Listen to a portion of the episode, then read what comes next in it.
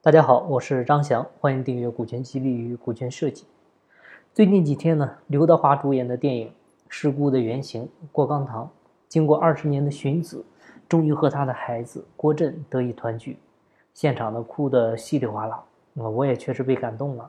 尤其呢，从我自己做父亲以后呢，这种对于孩子的亲情或者说是依赖会非常的深，所以呢很有体会。但是有一件事呢，网友吵起来了，啊，就是最终郭震呢决定继续留在养父母家生活。而不是跟郭刚堂一家生活，那对于这个决定呢，网络上也是各种声音不断，啊，其实我是能够理解郭震的，啊，二十年的亲情没有感受过，啊，已经习惯了现在的生活，那单纯的因为血缘关系要他回去的话，恐怕郭震呢也会非常痛苦。这里呢，其实网友最应该恨的应该是人贩子，啊，我应该去讨伐人贩子才对啊，还有买卖儿童的那些人。啊，而不应该用你个人的价值观去影响郭震啊，所以呢，他也是受害者啊。另外呢，我觉得大家也也不用担心这个郭刚堂郭爸爸啊，他二十多年来的执念呢，就是找到儿子。那现在呢，这个愿望已经实现了，他找到了，而且呢，看到儿子现在过得还不错，可以说灵魂呢终于解脱了啊。本身呢，他也是一个坚强豁达，而且呢情商很高的人。啊，我猜呢，呃，他是想到过这种结局的，啊，虽然呢会伤害他的感情，虽然呢他会感到痛苦，但是剩下的人生啊，他也可以安心的为自己去活了。那这个事件里呢，最好的啊，其实，嗯，就是儿子还是健康长大成人了，而且呢日子过得不错。最不该苛责的啊，其实就是这个被拐卖的孩子。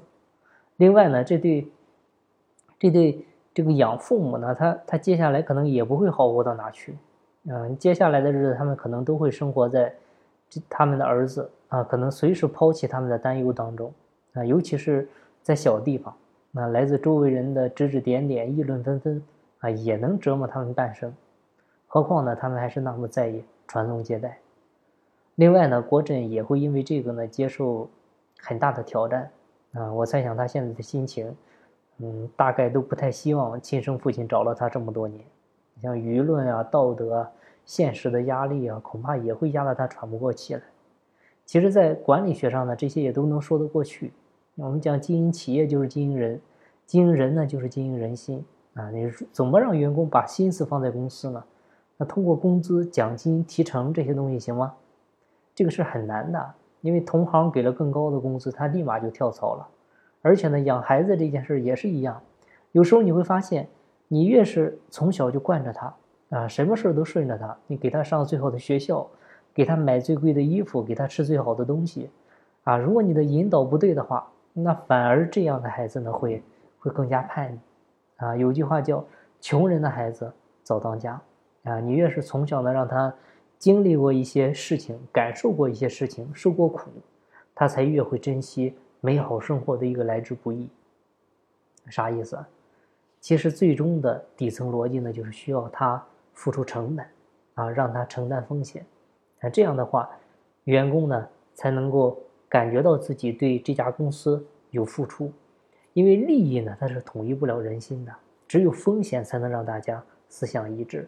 那为什么我们说一条船上的人心最齐呢？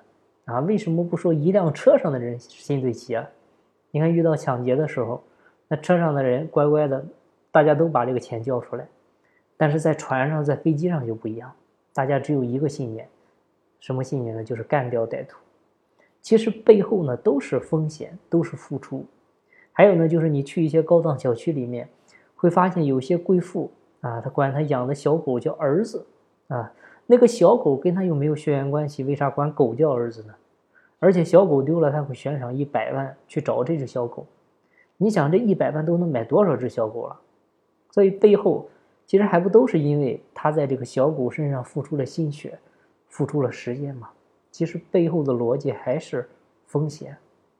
所以关于郭震这件事呢，我也希望我们网友们呢能够能够善待他，能够理性对待这件事啊，不要去讨论和攻击他的私德和立场，因为他并不是这件事情的一个主角。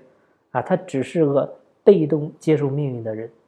最后呢，还是希望我们国家能够早日出台来完善我们相关的政策和法规啊。你比如建立人口 DNA 库啊，能否和身份证户口进行绑定？你比如强化新生儿登记流程，你比如买卖同罪啊等等。最后呢，还是希望我们能够少一些这样的悲剧发生吧。